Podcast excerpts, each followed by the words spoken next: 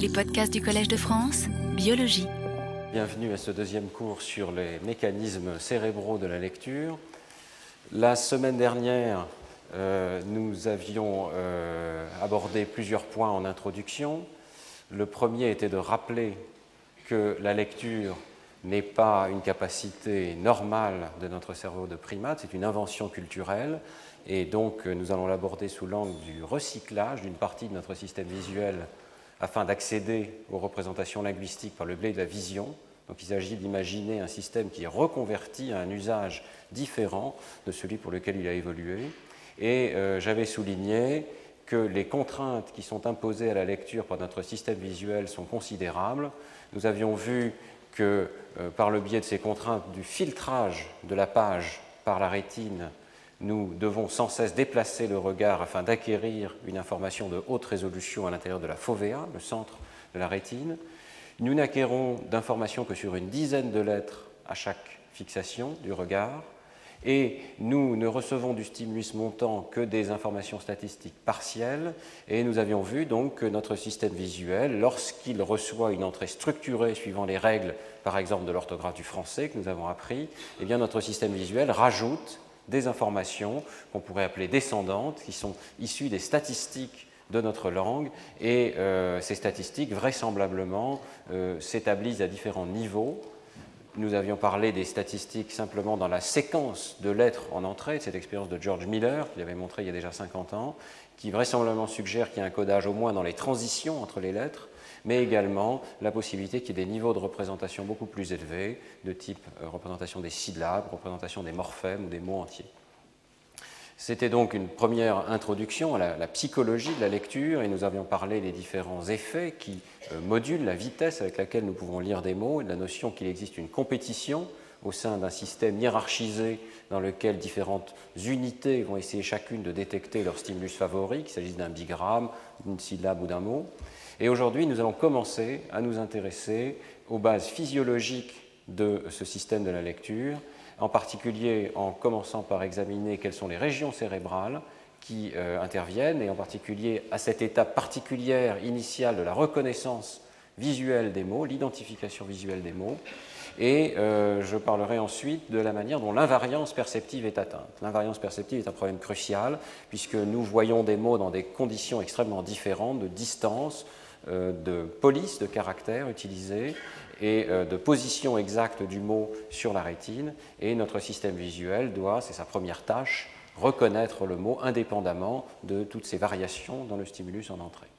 Alors, euh, ce sera le début donc, de d'exposer sur la physiologie de l'identification visuelle du mot et la physiologie de la lecture, euh, mais je me suis rendu compte qu'il faudrait bien deux cours pour aborder cette question. Et donc le prochain cours continuera sur la même lancée pour examiner plus en détail, en descendant jusqu'au niveau neuronal, quels sont euh, les mécanismes fins de l'identification visuelle des mots.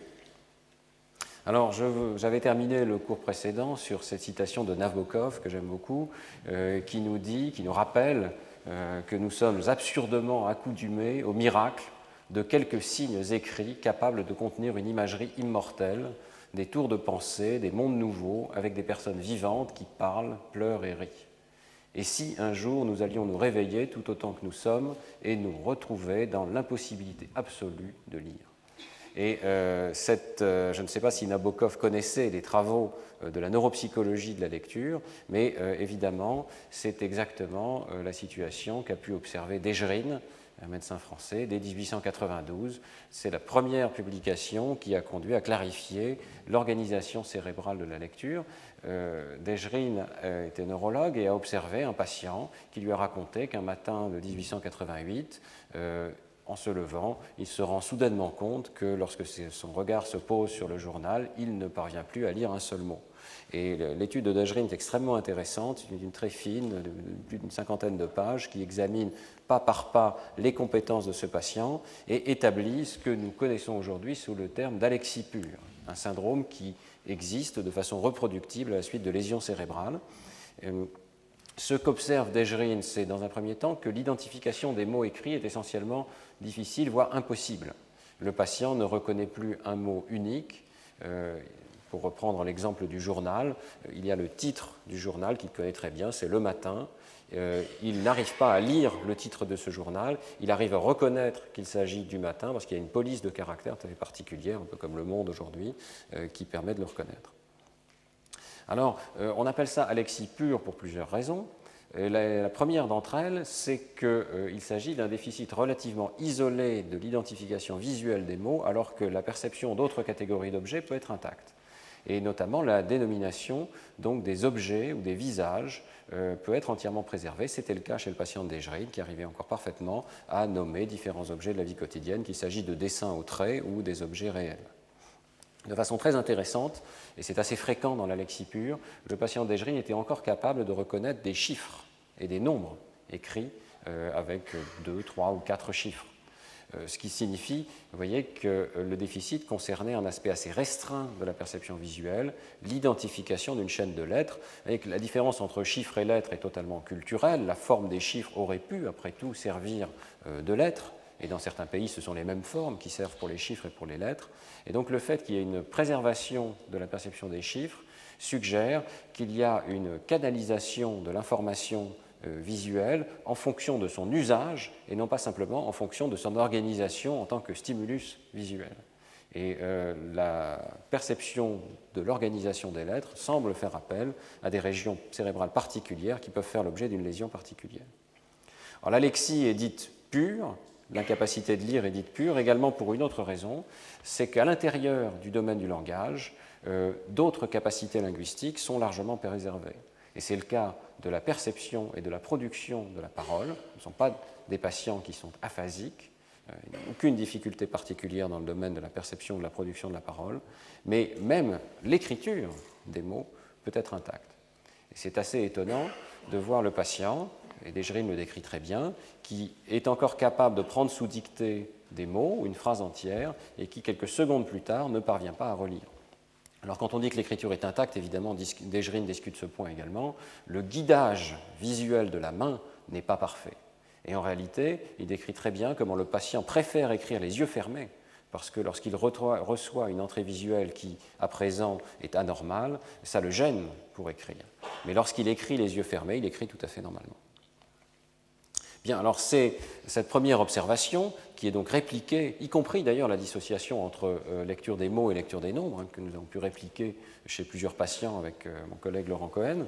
Euh, c'est une observation qui conduit à penser qu'il existe un système d'identification visuelle des mots qui est isolable dans le cerveau, et Desgerine doit attendre évidemment l'autopsie avant d'avoir une idée des lésions responsables de ce syndrome d'Alexis pur. À l'autopsie, il observe des anomalies qui suggère une lésion assez ancienne dans la région basale du cerveau. Alors ici, vous voyez le cerveau vu de dessous, il est retourné, donc l'hémisphère gauche apparaît sur la droite de ce schéma, et donc c'est ici la face ventrale de l'hémisphère gauche qui est atteinte par la lésion dans sa partie occipito-temporale. Et on va voir tout de suite que euh, c'est une lésion qui est tout à fait caractéristique de ce syndrome d'Alexis pur. En fait, euh, comme je vous l'ai dit, on peut retrouver chez les patients récents ce syndrome d'Alexis pur dans différents pays d'ailleurs.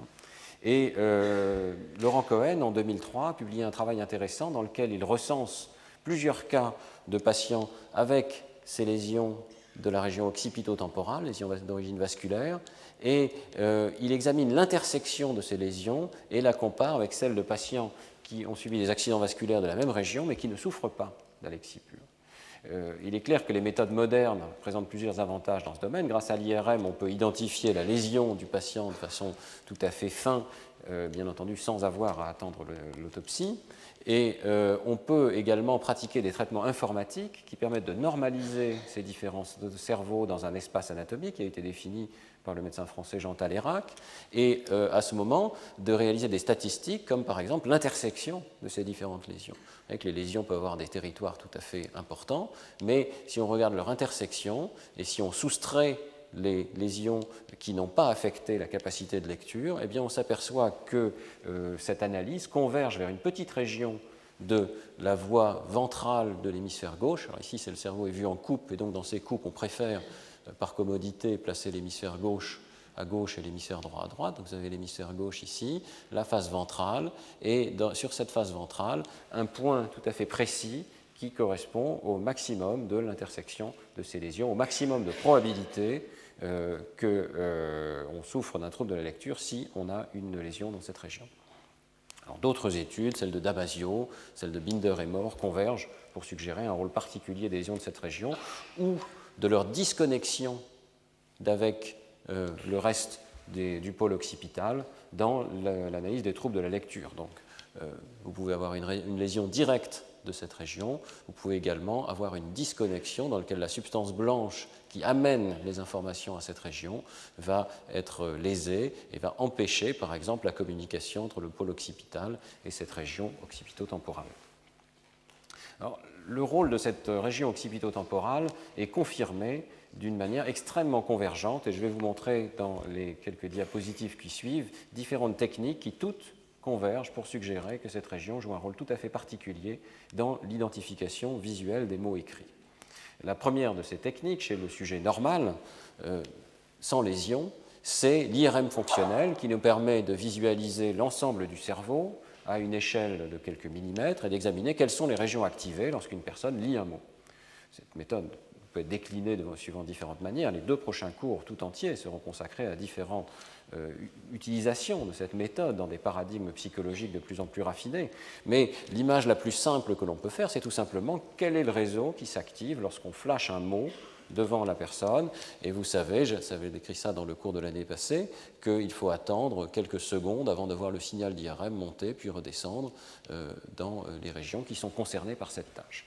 Et lorsqu'on flash un mot, et lorsqu'on le compare simplement à la situation où le sujet est au repos, ou peut-être à la situation où le sujet voit un damier pour contrôler pour l'activité visuelle de bas niveau, eh bien on voit tout un réseau qui s'active lors du traitement de la lecture. Ce réseau n'est pas complètement euh, complet ici, euh, il manque d'autres régions du lobe temporal pour des régions de soustraction que je n'expliquerai pas ici, mais on y viendra dans les cours suivants.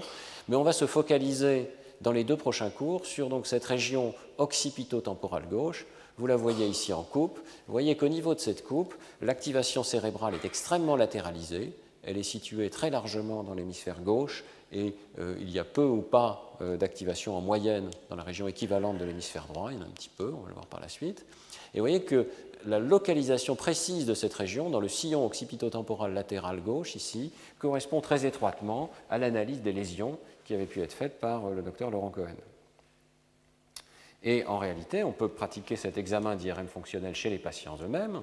Et ici, vous avez l'exemple d'un patient, euh, toujours analysé par Laurent Cohen, qui a une lésion dont le contour est dessiné en vert ici. Vous voyez que la lésion euh, est largement postérieure, mais qu'elle avance à l'intérieur du sillon occipitotemporal un petit peu en avant. Si on fait une coupe à ce niveau, c'est précisément le niveau où on observe de l'activation chez les personnes normales en IRM fonctionnel, et cette activation est essentiellement manquante, on devine ici la pointe de la lésion, chez euh, ce patient qui souffre d'alexipure, d'une incapacité de lire. Alors, ce qui est tout à fait caractéristique de certains de ces patients avec alexipure, c'est euh, la courbe euh, de temps de lecture en fonction du nombre de lettres. Euh, vous voyez ici qu'on a indiqué le nombre de lettres des mots qui étaient présentés et on a mesuré combien de temps il fallait à cette personne pour essayer de le lire. Alors, certains des patients les plus sévères, c'était le cas de celui d'Egerine, vont être totalement incapables de produire quoi que ce soit. Mais d'autres patients sont encore capables d'identifier les lettres élémentaires qui constituent le mot et vont avoir cette euh, capacité de lecture lettre par lettre. Ce que vous voyez, c'est que le temps de lecture croît de façon très importante en fonction du nombre de lettres du mot. Je vous avais montré la semaine dernière que ça n'est pas le cas chez les personnes normales, chez les adultes experts de la lecture. Il y a une courbe qui est relativement plate et beaucoup plus rapide. Ces patients retombent dans une situation où il leur faut décoder le stimulus écrit, lettre par lettre, et ça se traduit par un ralentissement très important. Ce ralentissement nous indique presque comme en miroir ce que ces patients ont perdu. Ils ont perdu cette capacité d'intégration du stimulus visuel sous une forme parallèle dans laquelle toutes les lettres sont traitées simultanément.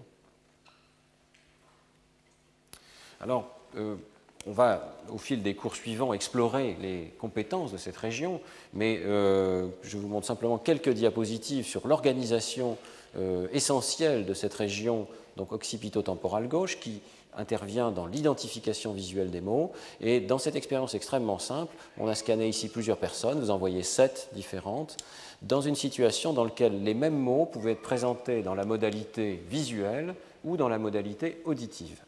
Et euh, ce que vous voyez très clairement, c'est que cette région ici à gauche s'active de façon massive lorsque les mots sont écrits, ne s'active pas du tout lorsque les mots sont présentés dans la modalité auditive. C'est une première preuve que cette région intervient à un niveau de traitement qui est euh, visuel.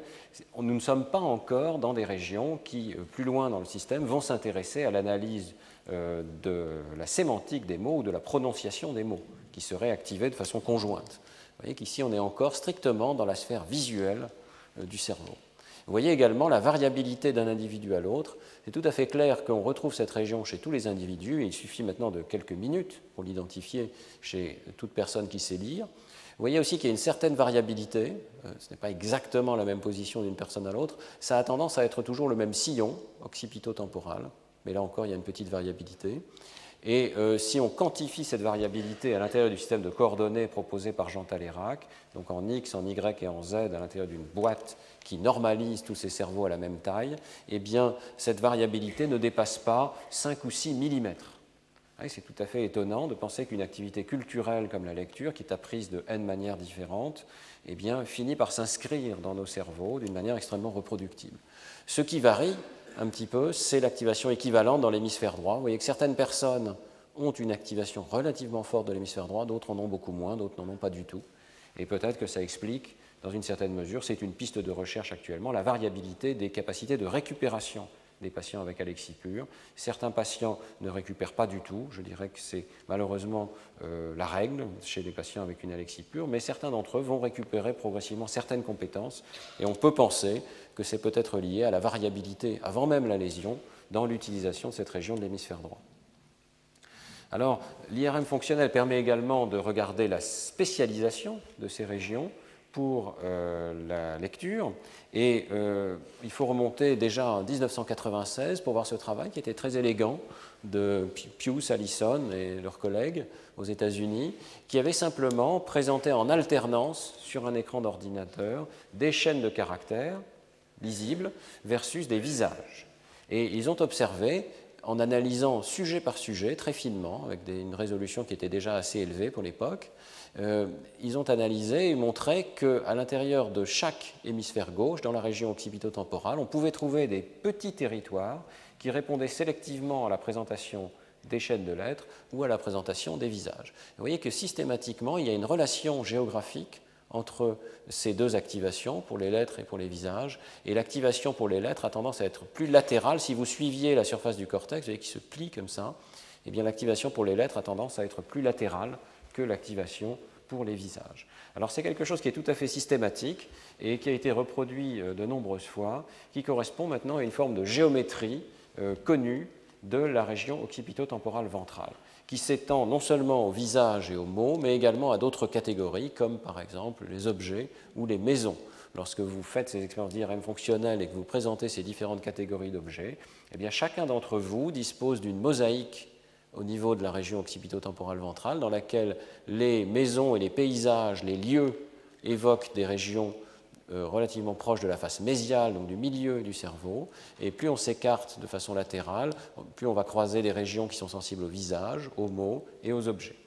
il y a encore une organisation similaire en miroir sur la face latérale du cortex, dont je ne parlerai pas. Donc cette région qui est sensible à la reconnaissance visuelle des mots s'inscrit dans une mosaïque, et elle s'inscrit dans cette mosaïque à un endroit bien précis. Cette notion d'une mosaïque de micro-régions spécialisées est confirmée par une autre méthode qui est extrêmement intéressante pour sa haute résolution spatiale mais aussi temporelle, vous savez que l'IRM n'a pas une très bonne résolution temporelle. Ici, euh, il s'agit d'une technique d'enregistrement intracrânienne par le biais d'électrodes qui sont posées directement à la surface du cerveau, à la surface de la dure mère. Euh, évidemment, euh, c'est fait dans un contexte clinique tout à fait particulier pour l'exploration d'épilepsies sévères avant une intervention chirurgicale. On va, euh, dans certains cas bien particuliers, pour des épilepsies qui sont résistantes à toute autre forme de traitement, on va explorer l'origine des crises d'épilepsie en plaçant tout autour de la région suspecte un certain nombre d'électrodes et bien entendu on va enregistrer en permanence 24 heures sur 24 en attendant la survenue de crises d'épilepsie. Les crises, avec l'accord du patient, il est possible d'utiliser cette situation pour enregistrer des signaux qui ne sont pas des signaux évidemment d'un cerveau parfaitement normal, mais qui néanmoins nous informent sur l'organisation. Euh, et euh, on peut observer à ce moment-là que ces différentes électrodes qui sont situées sur la face ventrale de la région occipito-temporale vont avoir des réponses sélectives à certaines catégories d'objets, dont les mots écrits. Vous voyez ici quelle forme prennent ces réponses. Une électrode, ici, dans le travail de Pius, toujours en 1996, montre une déviation extrêmement forte, avec un voltage très intense, beaucoup plus intense que ce qu'on pourrait enregistrer à la surface du scalp. Lorsque les visages sont présentés à ce patient, il n'y a pas de réponse lorsqu'on présente des voitures, des images mélangées, des chaînes de, lettres, des chaînes de chiffres, ou simplement un écran gris. Donc c'est une réponse tout à fait sélective à la présentation de visages. Et vous avez de la même manière d'autres électrodes qui vont répondre à la présentation de chaînes de lettres ou de mots. Voyez Ici, une négativité. Alors ça nous donne une indication qu'il existe des micro-territoires, ça nous donne également une indication de la latence de réponse de ces régions, et la latence est de l'ordre de 170-200 millisecondes après la présentation d'un mot sur l'écran.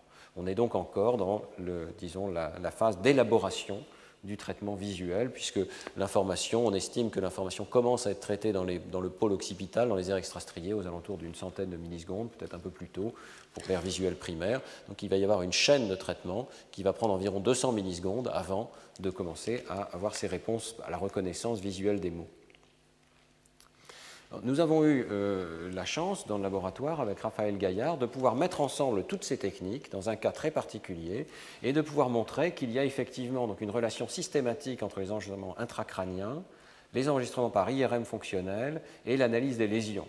Toute la difficulté, évidemment, lorsqu'on a affaire à des techniques d'enregistrement de l'activité cérébrale, comme l'IRM ou l'enregistrement intracrânien, c'est d'établir la causalité des euh, observations que l'on fait on voit des régions s'activer, mais jouent-elles un rôle causal dans la fonction que l'on cherche à étudier, ou bien sont-elles simplement activées de façon, je dirais, supplémentaire, au-delà d'un réseau minimal qui serait nécessaire à la fonction? Eh bien, pour le savoir, je crois que c'est la combinaison de méthodes euh, d'imagerie et de méthodes de neuropsychologie, de l'étude des lésions, qui peut permettre de répondre à cette question. Et euh, donc, euh, dans cette étude de cas qui a été réalisée par Raphaël Gaillard avec Lionel Nakache et Laurent Cohen, eh bien, euh, il s'agissait d'un patient qui, souffrant d'une épilepsie très sévère, a commencé par être exploré par les chirurgiens à l'aide d'électrodes implantées. Vous voyez ici la trajectoire de ces différentes électrodes implantées. Et au moment de cette implantation, il a été possible d'explorer l'organisation de cette voie ventrale qui était donc exploré par électron tracanière, également à l'aide de l'IRM fonctionnel. Et vous voyez ici l'activation de cette mosaïque de régions visible par IRM fonctionnel chez cette personne particulière. vous retrouvez l'organisation que je viens de vous décrire, les maisons par exemple en jaune ici, qui activent les régions plus mésiales du lobe temporal, et quand on s'écarte, vous avez la, la réponse aux outils, la réponse au visage, et du côté gauche, cette région en bleu foncé qui correspond à l'activation évoquée par des mots écrits. Ensuite, euh, les chirurgiens, sur la base d'exploration de l'enregistrement des électrodes, ont euh, décidé que le patient devait être opéré et qu'il euh, fallait opérer dans une région qui était juste en arrière d'une région explorée ici par plusieurs électrodes et dans laquelle nous avions pu montrer sur cette électrode particulière qu'il y avait des réponses aux mots comparables à celles du travail de Pius et Allison que je viens de vous montrer. Donc des déviations électriques évoquées par les mots vers 200 millisecondes, précisément sur cette électrode. vous voyez que cette électrode était située juste en arrière du territoire qui, en IRM fonctionnel, en bleu foncé, était évoqué, était activé par les mots écrits. Donc la décision d'intervenir, de faire une opération chirurgicale pour enlever un tout petit bout de cortex, ce sont des lésions évidemment chirurgicales qu'on essaye de rendre les plus minimales possibles, circonscrites à l'origine de la crise d'épilepsie, et euh, donc une toute petite région qui ensuite, sur cette image faite euh, très rapidement après l'intervention chirurgicale, montre une euh, petite lésion de la région occipito-temporale ventrale. Alors, bien entendu, sur la base des explorations fonctionnelles qui avaient été faites, nous avions prévenu, à la fois les chirurgiens et le patient lui-même, qu'il y avait un risque sur la base de ce qu'on connaissait du rôle de cette région, qu'il y avait un risque que le patient souffre de difficultés de lecture à la suite de cette intervention. Il a été jugé que ce risque était à mettre en rapport avec la gravité des, crises d'épilepsie qui survenaient plusieurs fois par jour. Euh, donc il a été jugé qu'il fallait quand même intervenir. Mais effectivement, euh, après la lésion chirurgicale, si on mesure le temps de lecture de ce patient en fonction du nombre de lettres présents sur le mot, vous voyez qu'avant l'intervention, le temps de lecture est strictement normal, constant, indépendamment du nombre de lettres. Après l'intervention chirurgicale, le patient est très ralenti, il arrive encore à lire les mots, mais il les lit avec une grande lenteur, et une lenteur d'autant plus grande que euh, le stimulus a beaucoup de lettres. Donc il lit lettre à lettre, ou en tout cas morceau par morceau. On a pu montrer également que cette courbe récupérait, hein, et qu'en quelques mois, le patient continuait à avoir une forme de lecture lettre à lettre, mais nettement plus rapide que euh, quelques instants après euh, l'intervention. Ce qui est intéressant, c'est euh, comment se transforme l'image d'activation cérébrale en IRM. Si on refait l'examen donc après cette lésion, vous voyez ici la lésion avec cette flèche verte, on la devine ici en noir, et on a pu refaire donc l'image de l'activation évoquée par euh, ces différentes euh, stimulations visuelles, maison, outils, mots, et vous voyez que pratiquement toutes les régions sont encore en place, évidemment un petit peu de variabilité, euh, mais la seule activation qui manque, qui n'est simplement plus présente du tout, c'est l'activation qui était évoquée par les mots écrits ici en bleu. Euh, alors, ce n'est pas complètement évident dans la mesure où ce n'est pas une région qui faisait partie de la région qui a été opérée. Vous que la lésion s'arrête ici, et cette région qui s'activait à la lecture des mots est intacte. D'autre part, on peut montrer qu'elle s'active encore lorsque le patient réfléchit à des mots écrits. Donc, probablement, elle est encore capable de s'activer par l'avant, par des voies descendantes qui redescendent jusqu'à cette région. Mais sur la base d'entrée visuelle, elle ne s'active pas normalement, et il y a une forme de disconnexion sélective de cette région de la voie occipito-temporale ventrale qui est à mettre en corrélation, bien entendu, avec les performances de lecture dégradées de ce patient. Ce qui est intéressant, c'est que dans le cas d'une petite lésion, ce qui évidemment est très rare, n'est pas le cas dans le cas des accidents vasculaires qui ne respectent pas spécialement des territoires corticaux restreints, eh bien, vous voyez qu'on peut avoir la perte sélective d'un de ces systèmes de la voie occipito-temporale ventrale, celui qui reconnaît les mots, sans nécessairement la perte d'autres systèmes qui sont associés à la reconnaissance des maisons, des visages ou des outils. Donc nous avons conclu que cette région non seulement s'activait au cours de la lecture, qu'elle s'activait avec une latence fixe, mais que vraisemblablement elle jouait un rôle causal dans notre capacité de reconnaître les mots écrits. Alors le décours temporel peut être exploré par d'autres méthodes, et euh, il existe une méthode qui s'appelle la magnétoencéphalographie, dont j'avais parlé un petit peu dans le cours de l'année dernière, qui permet d'explorer euh, bien entendu avec une très haute résolution temporelle l'évolution de l'activité électrique du cerveau normal, sans avoir à placer d'électrodes à l'intérieur du cerveau, simplement de l'extérieur, en détectant les champs magnétiques évoqués par l'activité cérébrale normale. Et cette méthode permet également d'avoir une certaine résolution spatiale, dans la mesure où elle permet de reprojeter, comme sur cette image, à la surface du cortex, l'activité électrique évoquée à chaque instant. Alors ce que vous allez voir, c'est un film qui a été réalisé par euh, des collègues américains, Marinkovic, Dale et Halgren, qui euh, examine donc le déroulé de l'activité euh, cérébrale évoquée par des mots écrits. Et je vais essayer de l'arrêter au bon moment. Vous voyez que très rapidement, vous avez le temps qui se déroule ici. Vous avez vu se dérouler l'activation d'abord à partir du pôle occipital et puis très rapidement se dérouler le long de la voie occipito-temporale ventrale. Le cerveau a l'air lisse sur cette image parce qu'il a été déplissé d'une manière informatique, de manière à ce qu'on puisse voir à l'intérieur des sillons qui rendent évidemment l'anatomie du cerveau humain très complexe. Vous voyez que l'activation très rapidement gagne la voie ventrale de l'hémisphère gauche et ensuite on va avoir une activation très étendue et durable des régions de l'hémisphère gauche, de la voie euh, temporale, latérale, temporale supérieure, temporale polaire et des régions frontales inférieures gauche.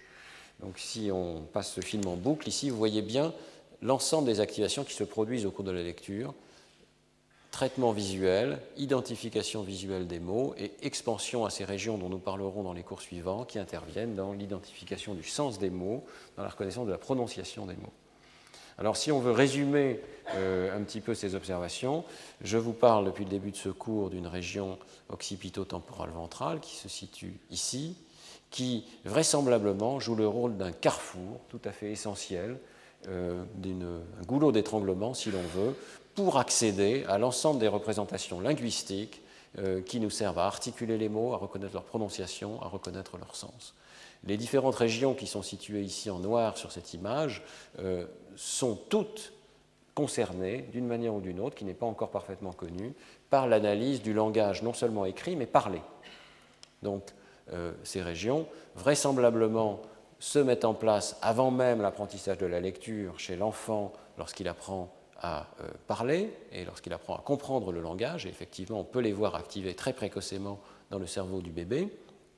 Ce qui est particulier à la lecture, c'est la capacité d'accéder à ce réseau par la modalité visuelle et donc le développement d'une spécialisation pour la reconnaissance des mots écrits dans cette région occipitotemporale gauche, dont on pense qu'elle va ensuite pouvoir en quelque sorte irriguer, vous voyez, activer de façon quasi simultanée différentes régions euh, du lobe temporal. Donc une voie d'entrée visuelle dans la lecture. Et euh, l'hypothèse sur laquelle nous travaillons dans le laboratoire, c'est que cette région intervient dans la reconnaissance invariante de la chaîne de caractères. Alors qu'est-ce qu'on veut dire par reconnaissance invariante de la chaîne de caractères? Eh bien, euh, il y a une première forme euh, d'invariance, c'est un problème très simple qui est résolu par notre système visuel, qui est une invariance pour la position, la taille et la casse ou la police de caractères dans lequel les mots sont présentés. Si je vous présente ces mots 2, 4, 6, 8 écrits en minuscules ici, vous allez continuer à pouvoir les reconnaître lorsqu'ils sont présentés dans des tailles différentes, à un autre endroit de votre champ visuel. Vous allez continuer à les reconnaître lorsqu'ils sont présentés en majuscules. Et si vous examinez attentivement la différence entre majuscules et minuscules, vous voyez que le problème n'est pas du tout trivial dans la mesure où des formes extrêmement différentes sont utilisées pour représenter les mêmes lettres en minuscules ou en majuscules. Donc votre, système visuel de lecteur expert a appris à traiter comme des formes équivalentes le R minuscule et le R majuscule. Mais euh, si on les regarde en détail, ils n'ont pas de relation particulière, autre qu'une association culturelle. Plusieurs expériences de psychologie se sont intéressées à cette situation où l'on présente une lettre sur deux en majuscule et en minuscule. C'est un stimulus complètement inhabituel. Vous voyez qu'il brise totalement la forme globale des caractères, qui n'a plus rien à voir avec la forme à laquelle vous êtes habitué. C'est peut-être la première fois que vous voyez ces stimuli, et pourtant l'expérience montre qu'on continue à les reconnaître avec une grande rapidité, on est un tout petit peu ralenti par rapport à une présentation normale des mots. La deuxième chose que fait notre système visuel, qui peut paraître contradictoire avec la première, c'est que lorsque les différences sont pertinentes, elles peuvent être très petites au niveau du stimulus et être amplifiées par le système visuel pour accéder à des mots et à des prononciations complètement différentes. J'ai pris ici l'exemple des mots de et doux. Vous êtes à une grande distance de cet écran. La différence entre ces deux stimuli consiste dans un tout petit peu de différence au niveau de la lettre E ici, qui est presque ronde mais différente de la lettre O du mot doux. Notre système visuel considère que cette différence est pertinente et l'amplifie alors que dans le même temps, il va négliger des différences beaucoup plus grandes entre, on l'a vu, le R minuscule et le R majuscule. Le troisième point qui est évidemment essentiel, c'est que notre système visuel doit avoir une sensibilité à l'agencement des composants. On peut le voir en réfléchissant à ce qui se passe pour des mots euh, qui forment des anagrammes, comme le mot trèfle ici, qui, à une lettre près, euh, que l'on va déplacer, peut donner un autre mot de la langue française, comme le mot reflet, et que toutes les lettres sont les mêmes, leur agencement est en grande partie le même, mais évidemment, il y a suffisamment de différences pour que notre système visuel considère de façon complètement automatique, sans que vous ayez à y réfléchir, qu'il s'agit de mots complètement différents.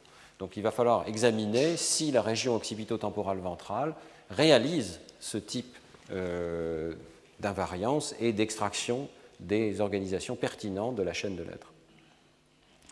Le quatrième point, bien entendu, c'est que cette compétence que vous avez euh, tous en tant que lecteurs pour l'extraction des paramètres pertinents de la chaîne de lettres, vous l'avez dans une langue donnée pour un système d'écriture donné. Il y a évidemment une grande variabilité culturelle dans les différentes formes et euh, nous n'avons cette compétence que dans une langue particulière, ce qui implique, et nous l'avons vu euh, la semaine dernière, que nous avons appris des régularités orthographiques de la chaîne de lettres.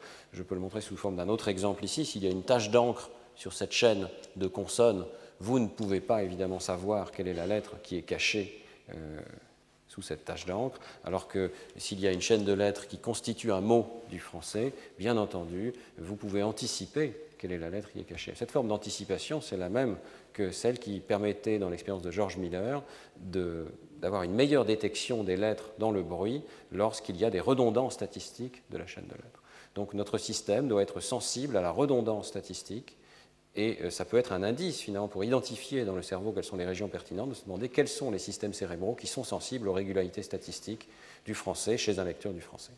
Alors ces différents euh, critères ou ces différentes euh, capacités de notre système de, lecture, nous allons les utiliser pour l'une après l'autre pour examiner comment le cerveau les implémente et nous allons voir que toujours nous retombons sur cette région occipito-temporale ventrale gauche, qui joue donc un rôle tout à fait crucial pour l'ensemble de euh, ces différentes analyses. Donc, premier point, invariance pour la position. Une expérience très simple en IRM fonctionnel, nous avons fait avec des il y a quelques années déjà avec euh, Laurent Cohen, consiste à demander à une personne de fixer un point au centre de l'écran de l'ordinateur, à l'intérieur de la machine d'IRM fonctionnel, et de flasher des mots soit sur, le côté droit du champ visuel, soit sur le côté gauche du champ visuel.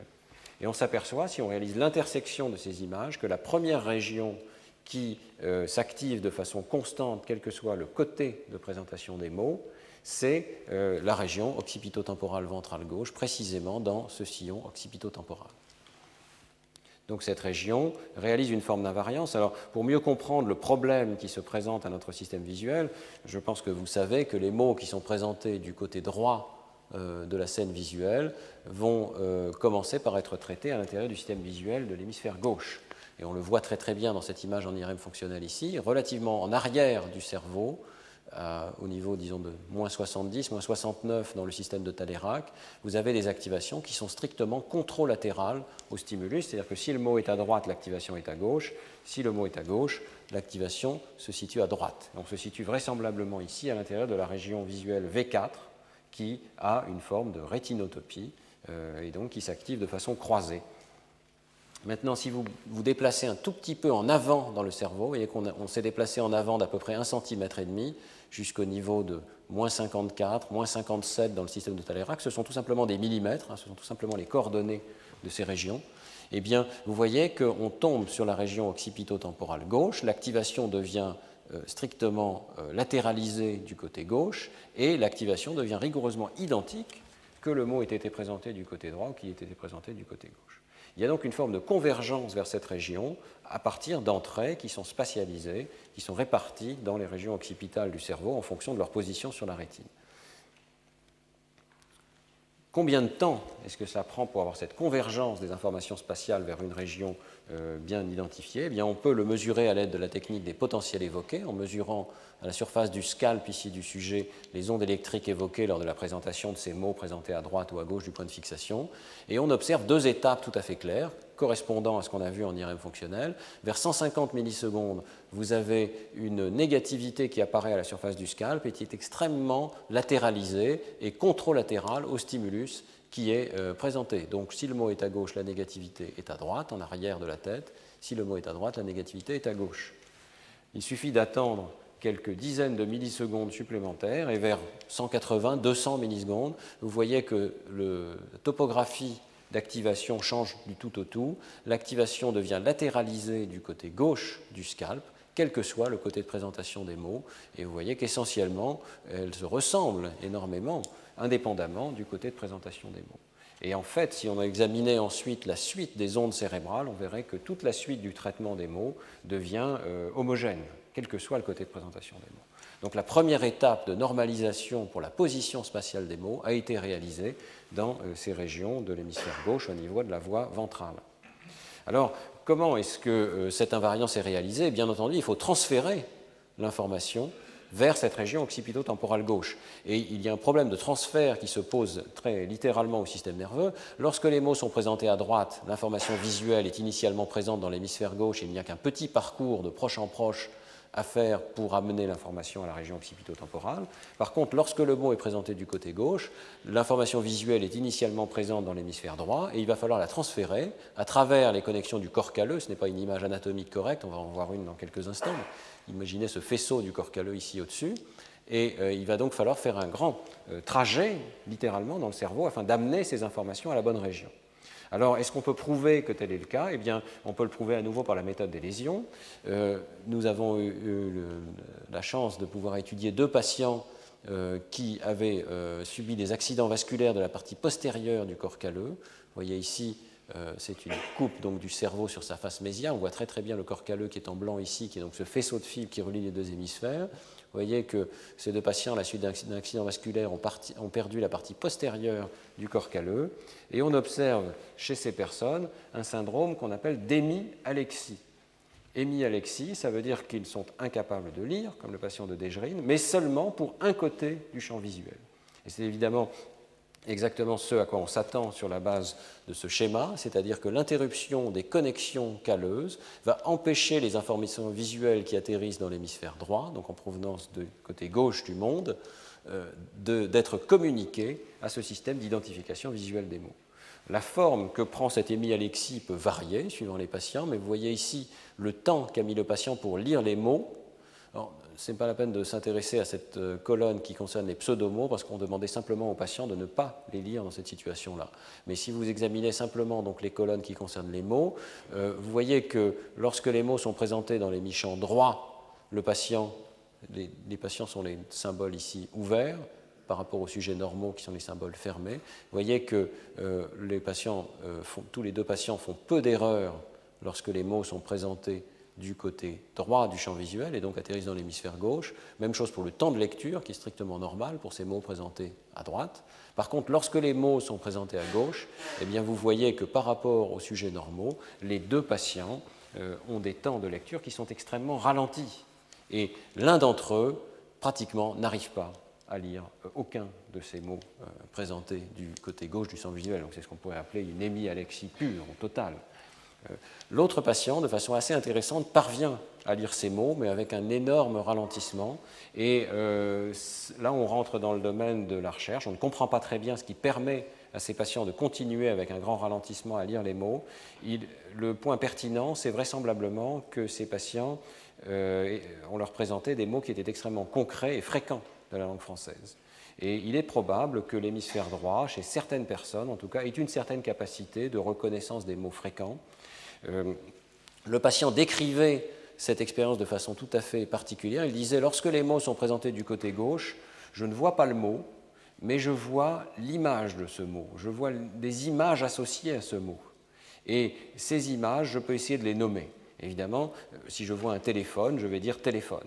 Et c'est de cette manière-là que le patient arrivait à avoir un taux d'erreur relativement restreint, même pour des mots présentés dans son en gauche. On peut penser évidemment que le fait que la partie antérieure du corps calleux ait été intacte chez ces patients joue un rôle tout à fait crucial puisqu'elle permet la transmission d'informations, peut-être plus vraisemblablement d'informations de type sémantique, sur la base donc des connexions qui vont relier les régions frontales entre elles. Mais la connexion directe qui permet d'amener les informations strictement visuelles sur la chaîne de caractères jusqu'à la région qui s'intéresse à l'identification visuelle des mots était détériorée, ce qui conduisait à un ralentissement très important. Euh, on peut voir également sur cette image l'absence d'activation euh, causée par les mots présentés à gauche ou à droite chez l'un de ces patients euh, chez qui nous avons pu mener une expérience d'IRM fonctionnelle. Je répète donc que chez les sujets normaux, on observe une activation strictement identique pour les mots présentés à gauche ou à droite. Chez le patient, on observait une activation essentiellement normale de la région de la forme visuelle des mots dans le cas où les mots étaient présentés du côté droit du champ visuel donc avec un accès direct à l'intérieur de l'hémisphère gauche à cette région. Par contre, lorsque les mots étaient présentés du côté gauche, il n'y avait pas d'activation et c'était associé à ce déficit de lecture. On peut également, vous le savez, par la magie de euh, l'IRM, faire des images des trajets des fibres à l'intérieur du cerveau. Et cette image vous montre euh, la trajectoire des fibres de la substance blanche que nous avons pu identifier chez l'un de ces patients, un faisceau qui avait dégénéré à la suite de la lésion qui s'étendait depuis les régions de la voie ventrale de l'hémisphère gauche à travers le corps calleux jusqu'aux régions occipitales et temporales de l'hémisphère droit. Donc il est vraisemblable que l'interruption de ce faisceau soit causalement responsable de l'hémialexie observée chez ces patients. Alors, euh, l'idée que les mots présentés du côté droit du champ visuel ont un accès direct à la lecture, en tout cas l'identification visuelle des mots, alors que les mots présentés du côté gauche ont un accès indirect, est confirmée par l'analyse du comportement chez les lecteurs normaux en l'absence de lésions cérébrales. Et euh, j'ai choisi pour le présenter un travail très récent de Finkbeimer, Almeida et Karamazza, paru il y a quelques mois, dont l'idée est la suivante. Ils présentent des mots comme dans notre expérience, flashés du côté gauche ou du côté droit du champ visuel, et ils vont s'intéresser euh, à la présence ou non d'une compétition entre un mot présenté du côté gauche et un mot présenté du côté droit. Donc ce que voit la personne, c'est tout d'abord une chaîne de caractères sans signification, à la fois à gauche et à droite, qui sert de masque. Puis, pour une durée variable qui est ajustée sujet par sujet, on présente un mot d'un côté, ou un mot de l'autre côté, ou deux mots simultanément. Et ensuite, on représente à nouveau cette chaîne de caractères qui masque le mot, et on va demander à la personne d'essayer d'identifier euh, les mots. Et la tâche qu'elle doit réaliser, en réalité, c'est simplement de dire si sur l'écran, il y a eu un nom d'animal, sachant que le nom d'animal peut être à droite ou à gauche. Donc la personne doit essayer de euh, lire simultanément les deux mots, s'il y en a deux, ou le mot unique s'il y en a un seul, et de dire s'il s'agit d'un animal ou pas. Alors, euh, ensuite, l'expérience complète, vous voyez sur ce tableau, consiste à présenter soit des essais euh, où le mot cible, comme ici goat, chèvre, en, français, est présenté du côté gauche, ou dans le cas où il est présenté du côté droit. Il peut y avoir évidemment des mots qui ressemblent très proches, euh, qui sont très proches ici du mot cible, comme par exemple le mot boat en anglais, bateau, qui n'est pas un nom d'animal, mais qui est très proche du mot chèvre. Et puis vous avez des essais bilatéraux dans lesquels le sujet doit réussir à détecter la présence d'un nom d'animal, mais il y a un deuxième mot qui est en compétition. Les résultats, qui sont ici exprimés en termes du pourcentage d'essais où le sujet parvient à détecter convenablement un nom d'animal lorsqu'il y en a effectivement un sur l'écran, euh, montrent une très nette asymétrie entre la présentation de la cible du côté droit ou du côté gauche.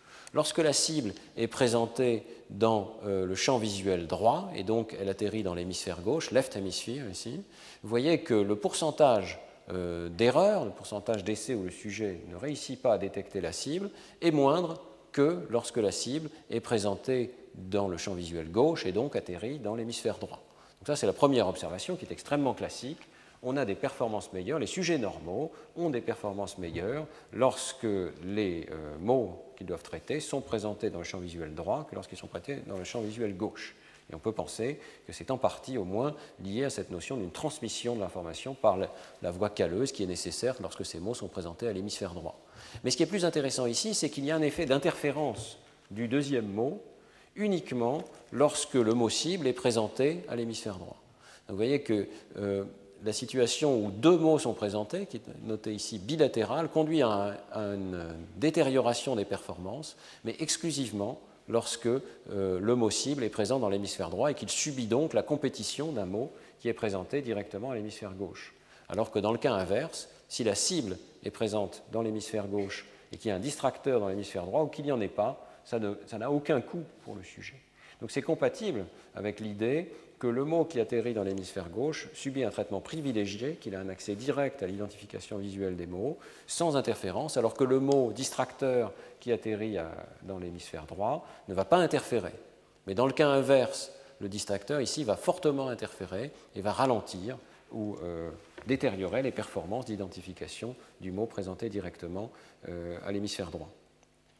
Alors on peut se demander évidemment s'il s'agit d'une interférence très globale, ça pourrait être simplement un effet de distraction de l'attention du sujet, et euh, c'est là que l'équipe de Karamazza et ses collaborateurs introduisent un certain nombre de contrôles qui sont intéressants.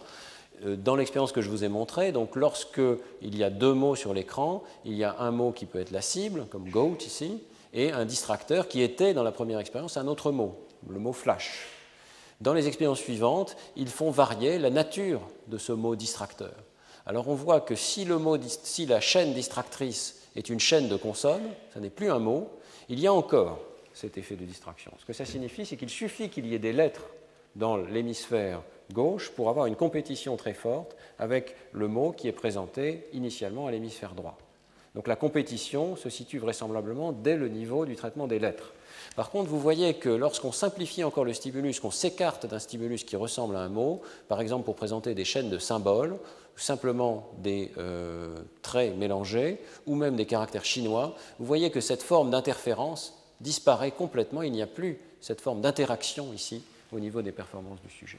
Autrement dit, euh, il y a une interférence, ce n'est pas simplement une distraction liée euh, au fait qu'il y a un deuxième stimulus quelque part dans le champ visuel, parce que dans toutes ces conditions, il y a un deuxième stimulus dans le champ visuel, mais c'est une interférence tout à fait particulière au niveau du fait d'avoir à traiter simultanément deux chaînes de caractères, l'une qui a un accès privilégié parce qu'elle rentre plus directement dans l'hémisphère gauche, et l'autre qui euh, intervient et qui distrait le sujet. Bien, alors j'abandonne maintenant euh, la question de la normalisation pour la position spatiale des mots. Nous avons vu qu'elle euh, conduisait à identifier ce système de la voie occipito-temporale gauche pour parler maintenant de l'invariance pour la casse dans laquelle les mots sont présentés. la casse, c'est un terme en français on n'utilise pas beaucoup, c'est tout simplement la différence entre les majuscules et les minuscules. Et euh, pour étudier la capacité donc, de notre système visuel à normaliser à travers ces différences entre majuscules et minuscules, euh, nous avons utilisé au laboratoire une méthode d'amorçage subliminal qui est tout à fait classique en psychologie cognitive, dont je vous illustre ici le déroulement du point de vue du sujet.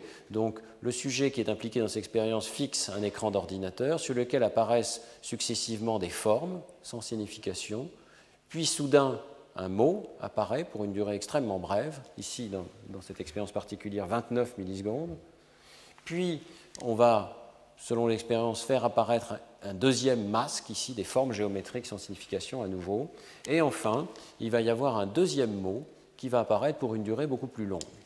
Tout l'intérêt de cette expérimentation, c'est que lorsque vous êtes sujet, si les conditions sont réglées suffisamment finement, eh vous n'êtes pas conscient de la présence du premier mot qui est présenté pour une durée très brève. Vous n'êtes conscient que du deuxième mot qui est présenté pour une durée longue.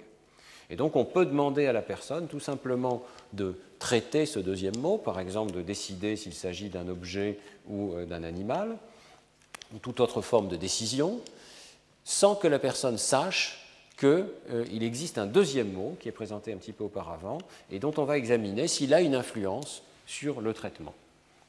Donc, euh, dans l'exemple particulier ici, vous voyez que le premier mot est radio, écrit en majuscule, le deuxième mot est radio, écrit en minuscule. On peut se demander est-ce que la présentation préalable du mot radio, même écrit sous une forme différente, va accélérer le traitement du sujet par rapport à une situation de contrôle dans laquelle le mot caché, ici, serait un tout autre mot qui n'a aucun rapport avec le mot cible radio.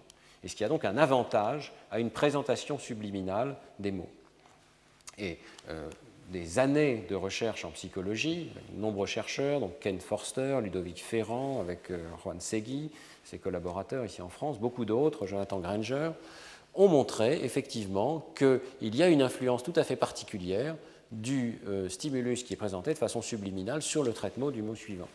Et ici, dans l'expérience que j'avais réalisée, on va passer à l'imagerie ensuite, vous voyez ici les temps de réaction euh, du sujet lorsqu'il euh, réalise cette expérience. Évidemment, il n'est pas conscient qu'il y a une manipulation du mot subliminal, mais lorsque le mot subliminal coïncide avec le mot cible, donc lorsqu'en quelque sorte il a une pré-visualisation à son insu de ce mot, il y que le temps de réaction pour catégoriser le mot cible est accéléré par rapport à la situation où un mot complètement différent a été présenté de façon subliminale. Cette accélération est petite, elle est ici de l'ordre de 15 ou 20 millisecondes, mais elle est très systématique et très reproductible d'une personne à l'autre. Et surtout, le point fondamental, c'est qu'on observe cette accélération même si le mot change de forme visuelle entre la présentation 1 et la présentation 2. Donc, si je reviens à mon exemple, voyez que la forme visuelle du mot en majuscule et en minuscule est complètement différente, et pourtant le temps de réaction s'accélère en dépit de ce changement de majuscule à minuscule, presque de la même manière, il n'y a pas d'interaction significative ici, qu'on ait une répétition physique du même mot, qu'on ait une répétition de la forme abstraite du mot avec un passage de majuscule en minuscule.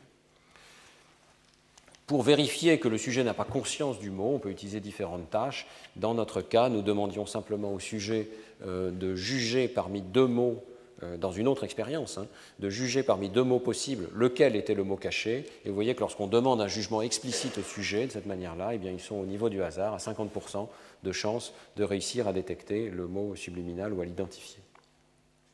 Alors, l'intérêt, évidemment, c'est de pouvoir ensuite faire l'imagerie cérébrale de ce type de situation d'amorçage subliminal et d'examiner quelles sont les régions cérébrales qui changent d'activité lors des essais répétés par rapport aux essais non répétés. Et euh, on a pu observer qu'en faisant l'imagerie de tout le cerveau, il y a essentiellement une seule région euh, substantielle qui montre cet effet d'amorçage indépendant de la casse majuscule ou minuscule des mots, c'est à nouveau la région occipito-temporale ventrale gauche. Elle est vue ici en transparence, ici elle est vue en coupe. Vous voyez qu'on retrouve bien la région la voie ventrale de l'hémisphère gauche.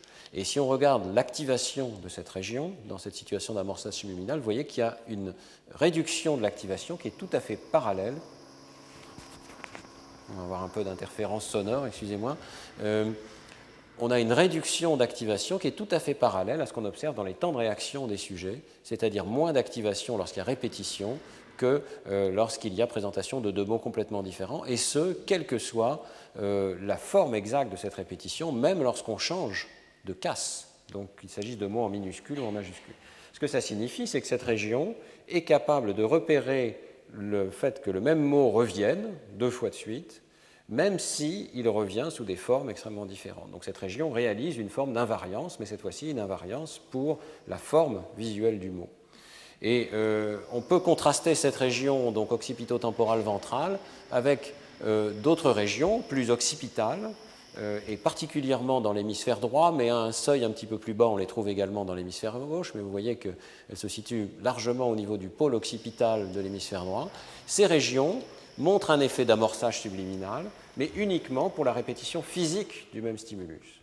Et qu'elles réduisent leur activité lorsqu'on présente deux fois le même stimulus physique, deux fois le même mot en majuscule, par exemple, ou deux fois en minuscule, mais elles ne réduisent plus leur activité, autrement dit, elles ne reconnaissent plus qu'il s'agit du même mot si on passe du mot radio écrit en majuscule au mot radio écrit en minuscule.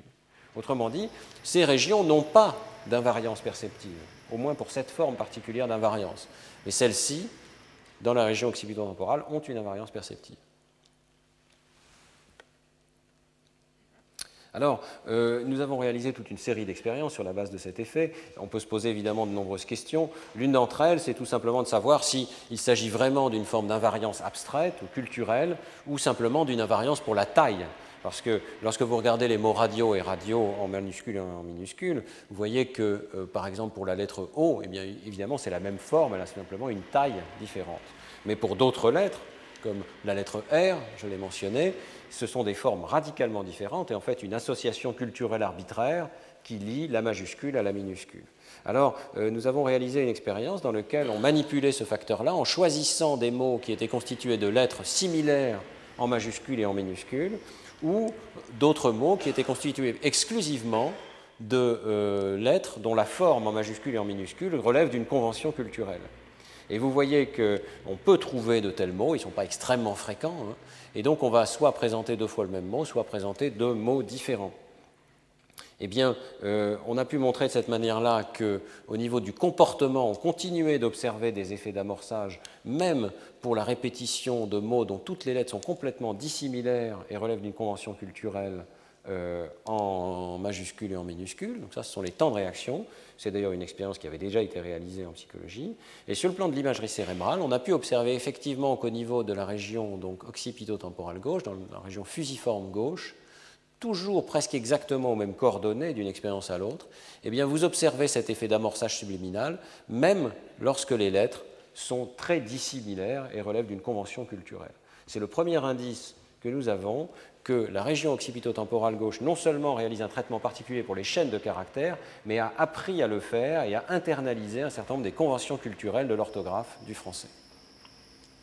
C'est à nouveau intéressant de la contraster avec une autre région. Par exemple, si vous examinez ce qui se passe dans la région fusiforme droite, eh bien, vous observez encore un effet d'amorçage pour les mots dont les lettres se ressemblent en majuscules et en minuscules, mais pas pour les mots dont les lettres ne se ressemblent pas. Autrement dit, cette région fusiforme droite, elle a vraisemblablement un traitement de la forme des lettres, mais en tant que forme, pas en tant qu'objet culturel. Seule la région gauche semble traiter les euh, lettres, au moins dans cette expérience, sur la base des associations culturelles qu'elles entretiennent et qui permettent de définir l'identité abstraite de la lettre indépendamment du fait qu'elle apparaît en majuscule ou en minuscule. Donc euh, ça nous indique qu'il y a une réelle spécialisation du côté gauche et que cette spécialisation est le résultat d'un apprentissage. Alors je vais juste terminer en mentionnant une expérience un petit peu plus complexe euh, qui euh, a porté sur le niveau de traitement et qui va nous amener à l'hypothèse que non seulement cette région gauche est spécialisée, mais elle est subdivisée en plusieurs petits territoires. évidemment, lorsque vous répétez deux fois le même mot, vous ne faites pas que répéter le même mot, en fait, vous répétez les mêmes lettres, vous répétez les mêmes ensembles de lettres, les mêmes syllabes par exemple, et bien entendu, vous répétez le mot tout entier. Alors on s'est posé la question, est-ce que euh, ces différents niveaux de traitement peuvent être dissociés? Euh, évidemment, la difficulté expérimentale consistant à répéter les mêmes lettres sans répéter les mêmes mots.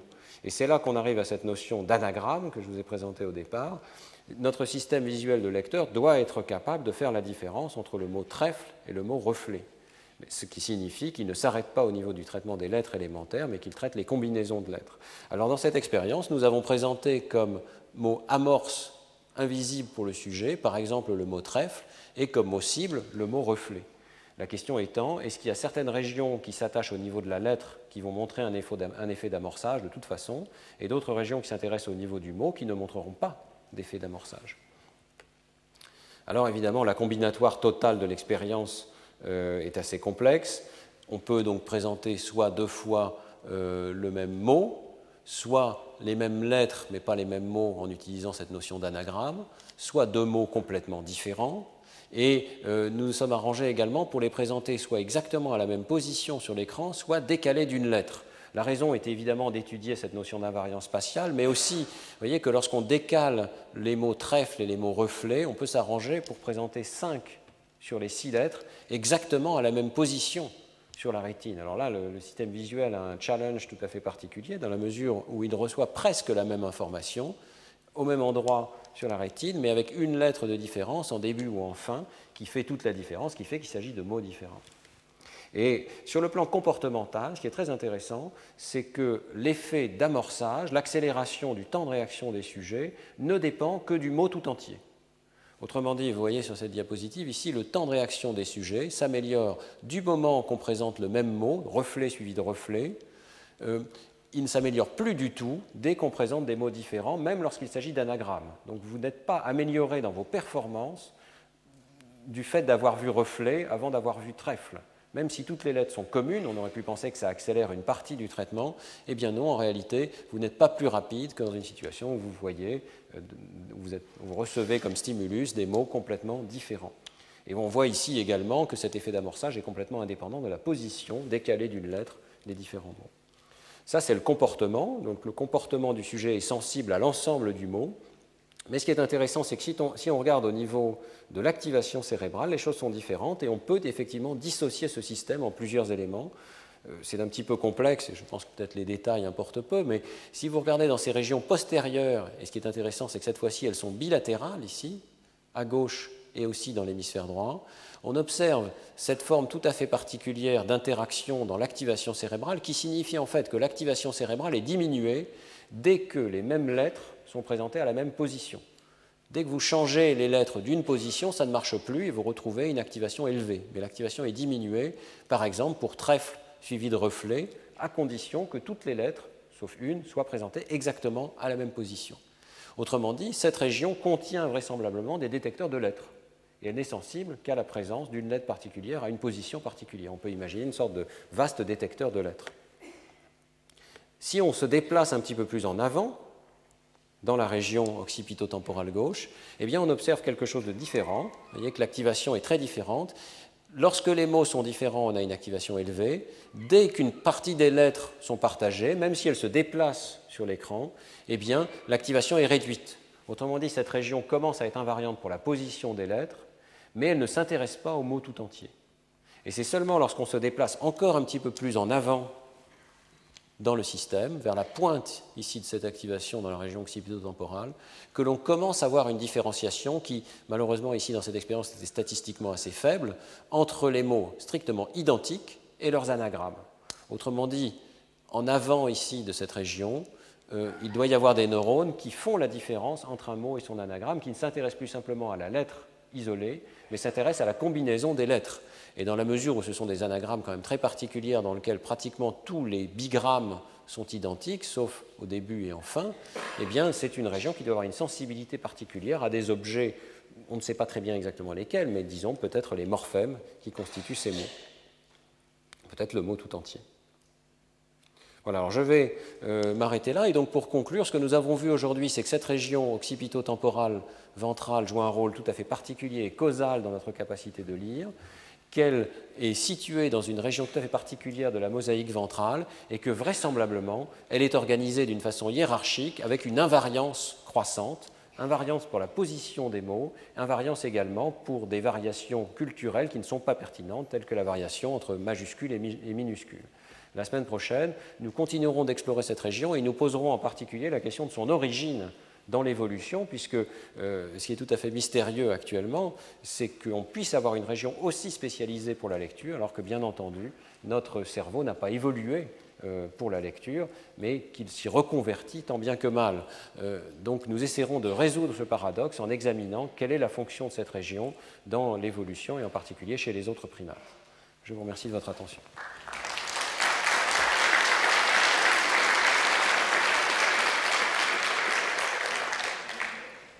Comme il est de tradition, on peut peut-être euh, prendre quelques questions, si vous en avez. Oui, monsieur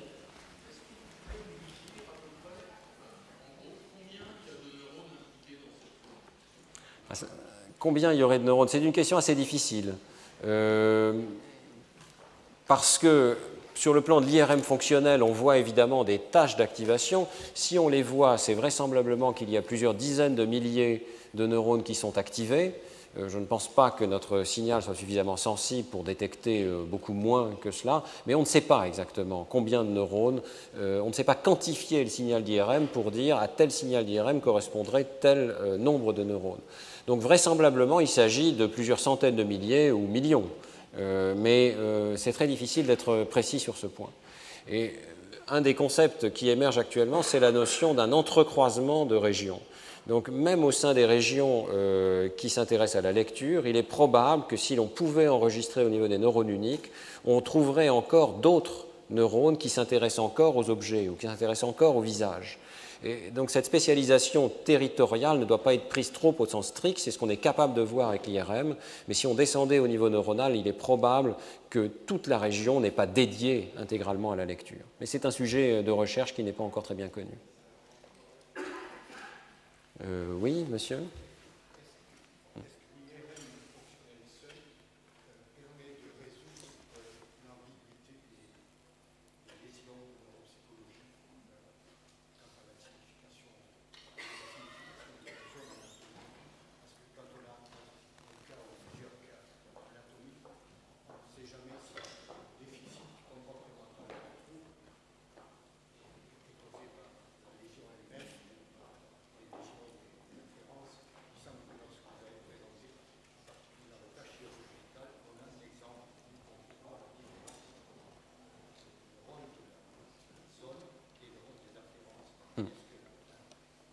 Oui, c'est une, donc une bonne question, je la répète très brièvement. Est-ce qu'on peut faire la différence entre euh, les lésions qui affectent la région corticale euh, particulière ou qui affectent ses afférences, donc ses entrées ou ses sorties? Euh, Là encore, c'est une question que Laurent Cohen a abordée dans ses publications. et effectivement, on peut catégoriser les patients qui souffrent d'alexie pure en fonction de ce type de classification. C'est-à-dire qu'il y a certains patients qui clairement euh, souffrent d'un déficit, non pas dans la présence même de la région de la forme visuelle des mots, mais dans ses entrées. Et on a vu un exemple tout à fait caractéristique, qui est le plus simple, qui est connu depuis des années, qui est celui des lésions calleuses. Mais en fait, euh, tout laisse à penser qu'il pourrait exister euh, la même chose avec de toutes petites lésions de la substance blanche à l'intérieur de l'hémisphère gauche, et qu'on pourrait observer une hémialexie inverse avec un patient qui aurait des difficultés de lecture, non pas dans son hémichamp gauche, mais dans son hémichamp droit uniquement. Et de fait, c'est très rare, mais ça peut être observé. ce n'est pas non plus toujours exploré en clinique et donc il faut parfois aller chercher expérimentalement ce type d'observation. on peut penser également qu'il peut y avoir une déafférentation sur le plan des sorties de cette région. Et là encore, il existe des patients qui semblent euh, correspondre assez bien à cette description. Donc effectivement, on peut commencer à avoir une espèce de typologie de la pathologie sur la base d'une organisation très simple dans laquelle soit les connexions, soit les régions elles-mêmes peuvent être euh, lésées. Mais euh, ça reste encore du domaine je dirais, de la recherche et d'un modèle de, de l'organisation de ces régions pour la lecture. Prendre une dernière question, monsieur?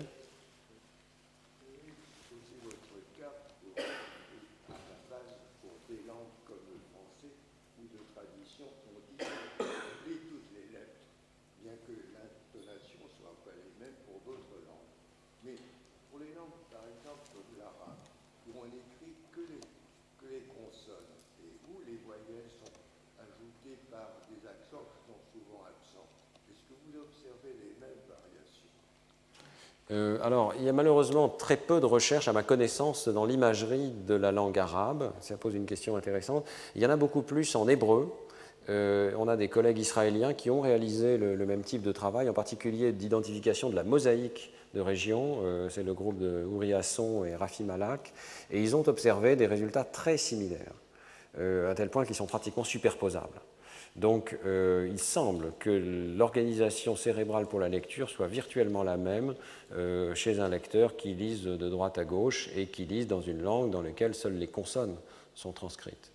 Alors le rôle des consonnes et des voyelles n'est pas euh, encore parfaitement compris. Il y a certaines données comportementales qui suggèrent que les consonnes jouent un rôle tout à fait particulier, bien différent des voyelles. Par exemple, ces expériences d'amorçage dont j'ai parlé, euh, on peut, dans certaines conditions, ne présenter que les consonnes de l'amorce. Par exemple, remplacer le mot sport par les lettres SPRT. Et vous voyez que euh, SPRT en soi suffit déjà à activer une fraction du réseau qui permet de reconnaître le mot sport et on observe des effets d'amorçage qui sont pratiquement inchangés. Donc il y a vraisemblablement des rôles différenciés des consonnes et des voyelles, même au sein du français, mais euh, sur le plan par contre de l'organisation cérébrale, ça n'est pas encore compris. Et tout récemment, par exemple, nous avons fait une expérience où nous analysions sélectivement la présence ou non des voyelles en plus des consonnes, et nous n'avons pas observé de différence d'activation cérébrale qui nous permettent de, de, comprendre comment cette organisation se produit. Donc ça, c'est vraiment là une question qui n'est pas résolue.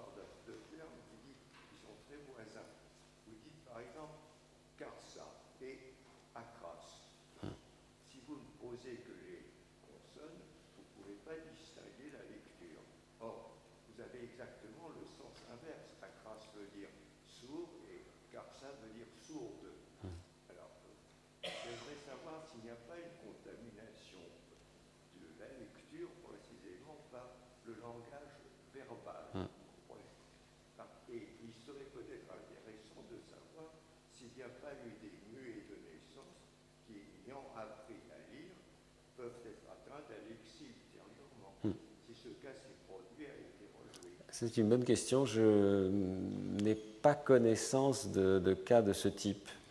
Euh, je ne vois pas non plus pourquoi ça serait particulièrement impossible. Je pense que la question générale que vous posez est tout à fait excellente, c'est-à-dire que euh, toute une psychologie de la lecture s'intéresse à la lecture en tant que traitement d'un objet visuel particulier.